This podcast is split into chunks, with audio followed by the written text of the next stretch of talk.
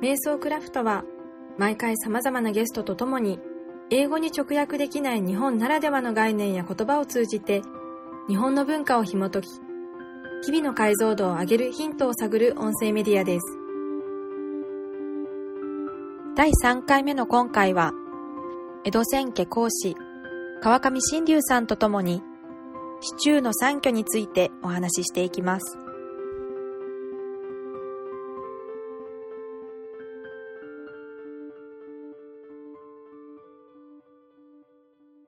最初に私がそのシチューの三居っていう言葉を、えっ、と、教えていただいたのが、あの、はい江戸千家のお茶室にお邪魔した時だったと思うんですよね。はい。で、あの、その時って本当に初対面の人たちばっかりで、確かもう皆さん初めましてだったと思うんですけど、あの時5人、5人とか6人とかだったのかな。そこで、あのお茶を体験させていただいて、ではい気がついたらなんか4時間ぐらい経ってたみたいな。はい、はい、はい。3時間だったか4時間だったか。でもみんななんかこう、あれ今って自分はどこにいるんだっけみたいな。え、ここは、そうか、東京かみたいな。上野かみたいな。はいこう、時間も空間もなんか忘れてしまったみたいな。時間も場所もかな忘れてしまったみたいな。なんか不思議な感覚があって、で、一歩お茶室を出たら、徒歩で駅に行けて、電車で家に帰れて、あ、現実だみたいな。なんはいかその時にそのシチューの三居というコンセプトというか、空間デザインっていうのが何なんだろうっていう感じなんですけど、はい。教えていただいてから、なんかずっと気になっているコンセプトです。なるほど。ありがとうございます。あの、来ていただいたときに、そういうね、はい。あの、感覚を抱いてもらえていたのだったら、あの、僕らお茶やってる人間が狙ってるところなんで、それは。うんうんうん。だからとても、あの、嬉しいですね。うん。あ、そうなんですね。嬉しい。あのーこのシチューの三居というのは、はい。お茶の中で、まあ、その何でしょう、簡単にどういうコンセプトなのかっていうのを、多分一言ではないと思うんですが、簡単に初めて聞く方でもわかるようはいに説明していただけますか？はい。地中の三居っていう言葉は、えー文字の、文字で書くと、えー位置の中、えっ、と、横浜市とか大阪市とかのマーケットっていう字ですね。の位置の中の山の、えー住居の居で山の居所。えー位置の中の山の居所と書いて、地中の三居ですね。で、えっ、と、位置っていうのは、えー今で横浜市とか大阪市みたいな、えー都市を意味する言葉。で、えー都市の中、もうちょっと言い換えると、自分たち、我々が住んでいる、えー日常生活を送っている街の中に、えー本来そこにあるはずのない、えー山奥にあるはずのいおり、山の居所を、えー持ってくる。という、直訳するとそういう言葉ですね。もうちょっとうん。現代風に、うん、なんていうのかな。ちょっとこう、かっこつけた感じで言い換えるとしたら、えーいつでも逃げ出したくなった時に逃げ込める別世界を、えー持っておくというか、いつでも逃げ込める身近なところに、えー日常から切り離された別世界を持っておくみたいなコンセプトですね。それがまあ、支柱の三居です。はい。うん。ありがとうございます。あ、なんかちょっとこう、ウェブでもちょこちょこっと調べていった中で、えっ、と、武者の工事千家の千、えー、千宗主さんが、はいあの、本田財団というところので講師をされた時のレポートがあって、その中で、その、400年とか、もっと前かな、もしかしたら。はい400年以上前に、京都ってすでにその当時のパリとかロンドンより人口が多かったはい。はい。っていうので、もう京都は大都市でした。で、はい。その中で、やっぱりその、喧騒から逃れる、なんかこう、俗世間から離れるみたいなのってすごく求められていて、で、それが、こう、山奥とかに帰って行ってしまうと、なんかその帰ってその、なんて言うんでしょう、自分の世界から遠くな、現実から遠くなりすぎてしまうっていうか、なんかそれで逆にそのなんかこう心配になっちゃうみたいな、自分の抱えてる仕事が心配になっちゃうとか、なんかそういうのがあって、こう、自分が今いる都会の、その喧騒の中に一部分をくい、こう、なんて言うんでしょう、こう切り取って、はい。そこに入った瞬間だけは仕事のことは考えないとか、心はい。配事は考えない。そこだけは別世界になる、異空間になるみたいな、なんかその、こう、それが大事なんだみたいなことをちょっと、うんうんまあ、あの、ざっと読み、はい読読ませていただいたときに書いてあったんですね。で、なんかはいそれってすごくこう、現代の中でも私たち必要なことだよなってうんうん。はい。そうですね思った。んですよ。うん。あの、ちなみに、そこは僕の、えー、若い時の修行先になったりしおおますね。はい まさに。うんうんその話はたまに講演会とかにね、うん随行すると話してましたね。うん。その、あちらの家元も。はい。ええ、あのーでもまあそうですね、まさにそういうところはあると思っていて、うん。まあ僕も旅行好きですから、うん。あの、物理的に遠く離れて、うんあの、東京から遠く離れたところへ行くっていうのもすごく好きなんですけど、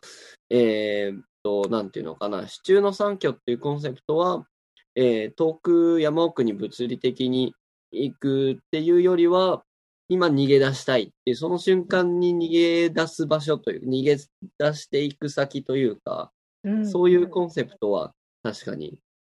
ありますね。なんかこれって今のコロナ禍でまさに必要かなってはい思ったんですよね。まあ、確かに。もうはい。好きな時にどこにも行けなくて、で、なんかこう、もうみんなずっと家の中とか、なんかこう、家の周りの近所ばっかり行ってるみたいはい。な。なんかそこでもしかしたらそのお茶っていうものを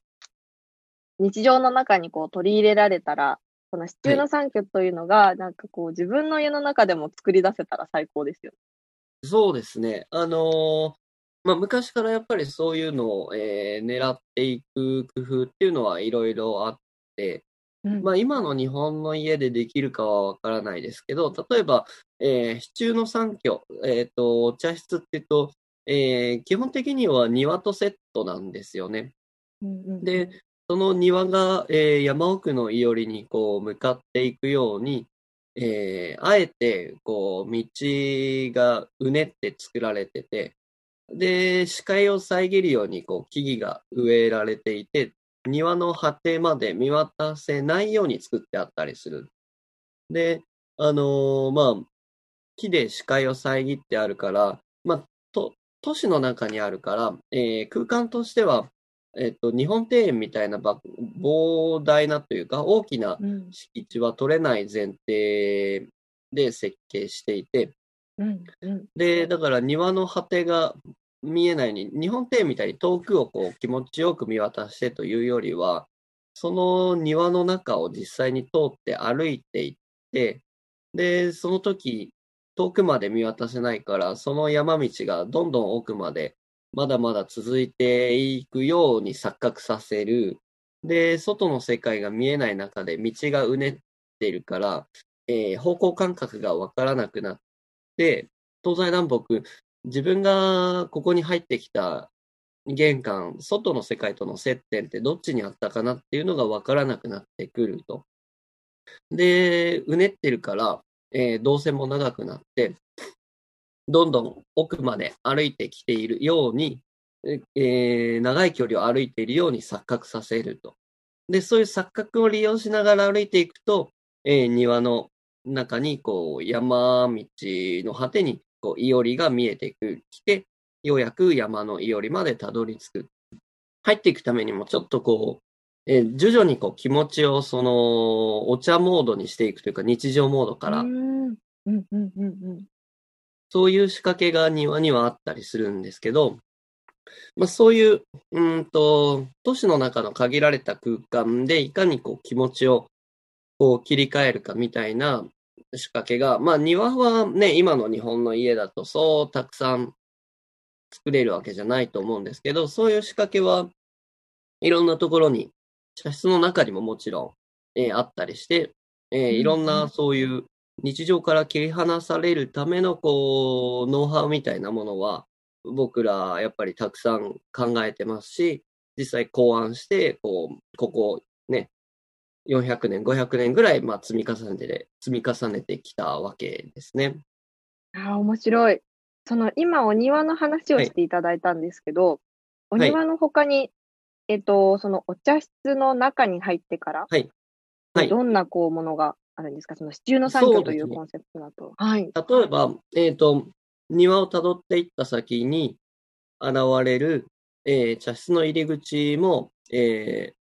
ーんよくにじり口って言われますけど、あの、意図的に小さな入り口にしてあって、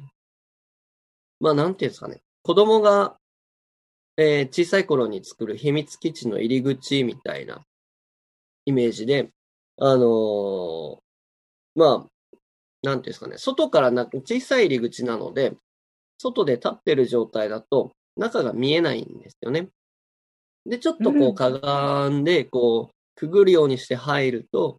外の明るい庭の世界から、中は、まあ、茶室は、伝統的には、今は電球とかありますけど、中は自然光とろうそくの明かり、本来は。夜なんかだったら、ろうそくの明かりだけっていう世界なので、こう、視界が外の世界と、えー中の世界で、こう、かがんで、くぐって頭上げた瞬間、パッとこう切り替わって、あ、なんかまた違う世界に来ちゃったという感覚をこう演出してたりとか、えーあ、ちなみにこのにじり口はね、僕、調べてて面白かったのは、まあ、あの学術的な話じゃなくて申し訳ないんですけど、えー Google 検索で秘密基地をどうやって作るかって英語で検索すると、子供が、あのー作る秘密基地の画像が、ずらーっと画像検索でヒットするんですけど、えー How to build a fort って検索するんですけど、そうすると、あの、子供が作る秘密基地の入り口が世界中の画像、まあ、主にアメリカとかなんですかね、それでも。が、まあ、Google の画像検索引っかかるんですけど、あの、入り口ね、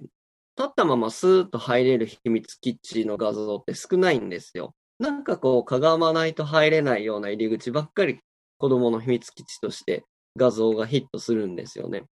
なんかだからそういう、ちょっとこう、あ、今調べられたんですね。はい。ちょっとこう、なんかそういう感覚っていうのは、なんか人間、その、あるんじゃないかなと、共通してっていう。あの、まあ、人によっては、あの、原始時代にホラー穴に入るような感覚を呼び起こすとかね、そういうふうに言う人もいますけど、まあ、それは遺伝的にどうなのかっていうのは、あの、まあ、わからないですけど、まず、僕らは実際にそういうのを試したり経験したりしていて、あ、あの、ちょっとこう、外の世界と、こう、隔てられた世界にやってきたなっていう感覚を、その入り口を通過することでも感じたりしますね。なるほど、面白いですね。にじり口から入った瞬間に、こう、なんかこう画面が切り替わるみたいな。はい。はい。そこでこうシーンカットされて、新たなシーンに行くじゃないですけど、なんかそんなものもあるのかなと思って、はい。面白いですね、本当に。ああとはまあ、あの、イメージしやすそうなのは、中のね、明かりの使い方とかも、やっぱり気を使いますよね。普段の日常生活と同じような明るさとか、あの、光の見え方とかだと、まあ、ちょっとっていうか、その、まあ、明かりで、やはり人の感覚って変わると思うので、あの、うんその、どういう明かりがその室内でね、こう、自分の目に入ってくるかっていうのは、すごく気を使いますね。電球がない時代とかだと、あの、すだれの上げ下げとかでもコントロールするんですけど、あの、すだれ、すだれが障子の外にかかってるかかかってないかだけでも結構部屋の中の明るさって変わるんで、明るさをそれでコントロールしたりとかしますね。あの、お茶室にそのお邪魔した時に、あの、すごくこう、外がまだ明るくて確か入った時って。はいはいで、中に入ると、そのお茶室の空間って、こう、人工的な明かりはないので、なんかだんだんこう目が慣れていって、でそのうち外も暗くなって、いろりの明かりと、あと確かその、あの、こう、な、ランタンじゃなくて、なんて言うんですかね、あの。はい。ろうそく？食台ろうそくの、食あ、食材出てきたよねそうだそうだ。はいうんうんうん。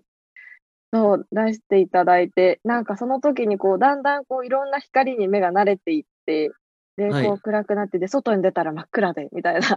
しかにその明かりでもいろいろ変化があって面白かったのを思い出しました。やっぱりその対比っていうのが結構キーなのかなと。はい。その、こう都市の中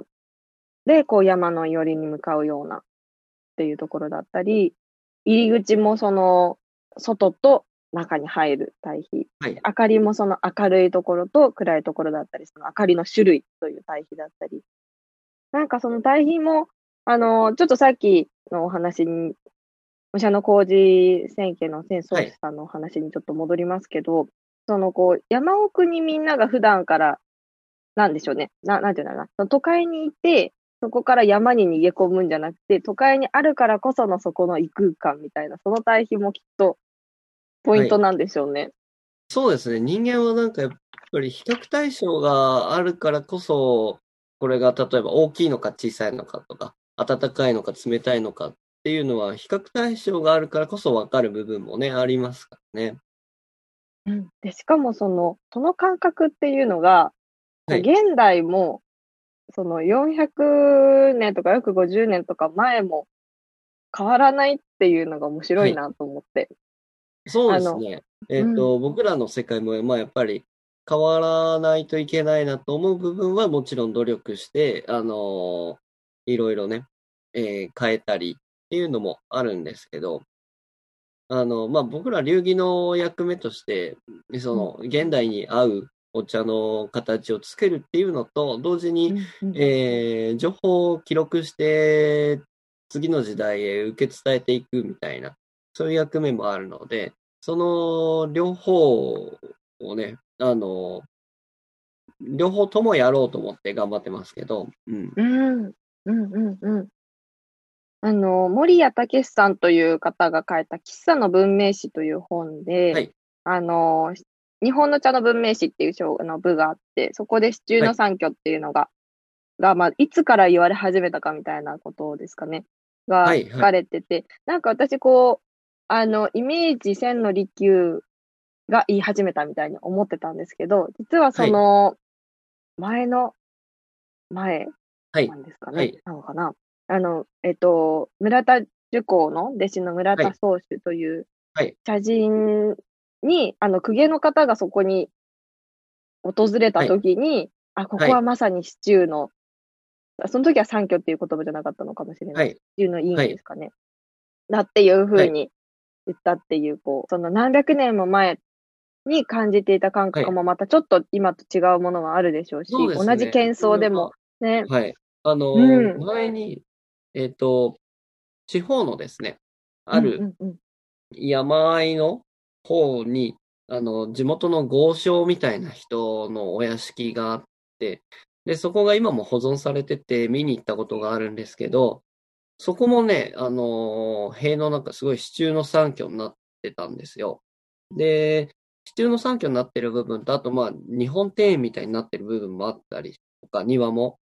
して、で、庭に、あの水が流れてて、ちょっと山っぽくなってるところもあってとかいう庭があったりとかしたんですけど、僕それ見ながらね、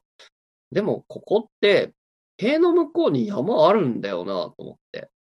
確かにそうですね。向こうに山もあるし、ここ近くに川も流れてるんだよな。いつでも行けるのに、ここにそれでも作りたかったんだなと思って、江戸期のね、その、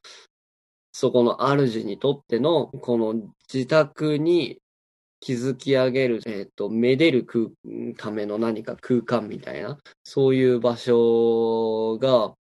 意外とそういう空間作るんだなって。でも果たして僕が今この庭を見てる時に感じる感覚と、その人が日々その庭を見ながら感じていた感覚っていうのは、うん、ちょっと違うのかもなと。あの、僕はもう完全に非日常の空間、あの、東京からそこへ新幹線で行くぐらいの場所なんで、まあ結構遠い、もう日常とは離れた場所まで来ているし、でも、ここに住んでた人にとっては、外に行けばあるような景色を、あえてわざわざ自分の敷地内に作るっていうのは面白いなと思って、だからそういう点で、支柱の三居っていう感覚自体、同じ言葉で表されるけど、実は人それぞれちょっとずつ違う支柱の三居があるんじゃないかなとも思ってます。なるほど、面白いですね。これは本当にあの、その時代時代で違うっていうのと、その、やっぱりこう異空間が欲しいっていうのは、こう国、文化問わず普遍的なものだと思うので、なんか、あれですね、いろんな職業の人、いろんな文化の人、いろんな世代の人にそれぞれ支柱の産業をデザインしてもらったら面白いこと。ああ、面白いでしょうね。僕らもよく、お茶の世界ってなんかルールでこう、あの、こうじゃなきゃダメみたいに思われがちなイメージってあるかなと思うんですけど、目的はあの、心地よい時間、気持ちよい空間を過ごすこと、もしくは誰かと共有することが目的で、そこにまあ僕らは中心媒介としてお茶を、えー抹茶ってものをつあの使ってるわけですけど、あの、支柱の三居を今さっき、えっと、お茶室の中でどういうその要素があって、こうデザインされていってるかっていうお話を教えていただいたんですけど、はい。それを例えば、あの、なんでしょう、川上さんなりに今、例えばですけど、はい普通のマンションの一室で暮らしてる人が、はい。それを再現しようと思ったら、なんかどんなポイントを、をはいアドバイスされますか、はい、えーっと、そうだな。一つのポイントは、うんと、明かりの使い方、それから、えーっと、日常を思い出すものをいかに自分の視界から外すかとか、なるほど。えーっと、あとは、あの、非日常の経験って結構いろんなところでしてると思うんですよ。うん逆にその非日常の経験を思い出す何かを逆に見えるところに置く。例えば僕らだったら、お茶をね、やる。その、うんまあ、あの、マンションでやるとしたら、あの、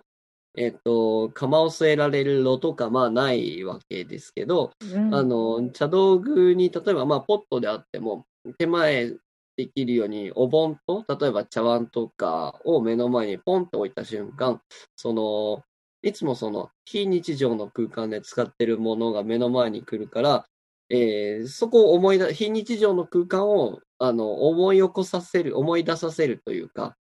なので、非日常の空間のものを目の前に持ってくると、えー感覚がそっちに行きますよと。で、逆に、例えば日常っぽいものの前に何かこう、ね、うんテレビの前には、えースクリーンとか、なんか風呂敷とか、何かそういうので隠しちゃうと。あの、なんか板とかでもいいですけど、まあ何かつうんうん隠して見えないようにしちゃうとか。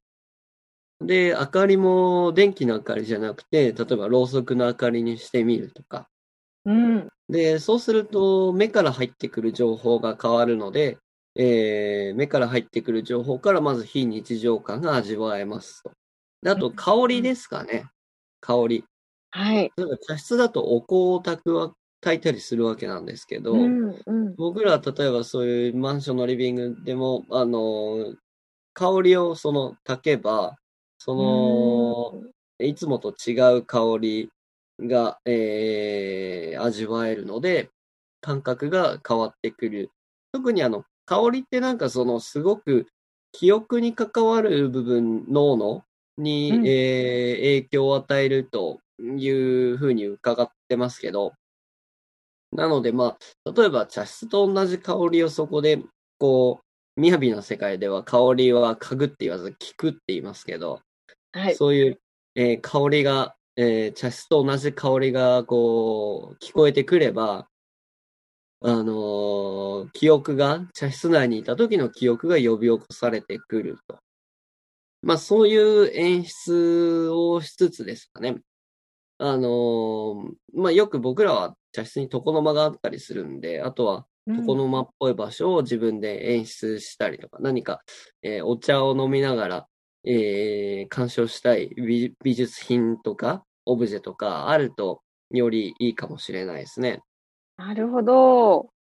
割とその現実性のあるアドバイスでちょっと安心しました。あ、これならできるかもと思って。あのーやっぱり僕らの世界、あの、うちの流儀は自宅の茶推奨しているので、結構うん日常的にはこんなことをやると、えー茶室と同じ感覚を味わえるんじゃないかなっていうのは日々研究してます。あのー特別な道具使わずに、えっと、アマゾンで手に入る道具とか、えーデパートで買ってこれる道具とか、材料とか、そういうので、うんどこまで非日常感味わえるかなっていうのを自宅で、もしくはいつでも行ける場所で味わえるようにするにはどうしたらいいかっていうのは、日々いろいろ研究してますし、提案もしてます。あこれあの、私、海外で過ごすことも多いので、もういろんなところでやってみたいなって今、すごくあ思っていて。ありがとうございます。はい。うん。バンコク、どの、どのせ国の方でも、良い香りを楽しもうっていうのは、ね、すごく、あのまず、ハードル低く、こう、やろうやろうって言ってもらえるんじゃないかなと思いますし、えー世界中で一応、その国ならではの香りの何かが手に入るんじゃないかなとは思うんで、いいんじゃないかなとは思います。そうですね。本当私、あの、お土産でこう、お香を持って行ったりすることも、はい。海外におはい香を持って行ったりすることもあるんですけど、なんかそのさっきおっしゃってたみたいに、こう、匂いって、香りってその記憶と結びついていて、はいあのーなんかそれがこう、いろんな国でできたら面白いなと思いました。なんかそあの、日本の香りをはいね、持って行って、で、今度その国の香りを持って帰って、ちょっとフュージョンしたシチューの産業を作るみたいな。あの、私、その日本の伝統文化について、こう、いろんな方と話をする、したり、その、はいいはいろいろ教えていただいたりっていうのが、なんで好きかっていうのの、まあ、一個の理由として、はい。なんかその、それこそ、この空間、この今話してる空間、私の敷地中の産業なんですよね。はい。はい。ああ、うん。えー、なるほど。うん。なんかその、普段のまあ仕事だったり、こう、なんでしょう、普段の生活、日常生活の中、なんでしょう、何百年も前の話をしたり、あとはそこから続いてる、こう、なんかちょっとしたこう、なんていうんですかね、すごくいい空間を過ごすためのヒントみたいなことを話し合ったりとか、はい。なんかそれがそのお茶室に行った時に川上さんのお話をこう、床の間をみんなで眺めながら、今日はこういうテーマでお花と、なんかそういう話聞くときにも、なんかすごくこう、なんていうんでしょう、こうワープする感じというか、はい。はい。うん、なんかそれがすごく好きですね。あ、ありがとうございます。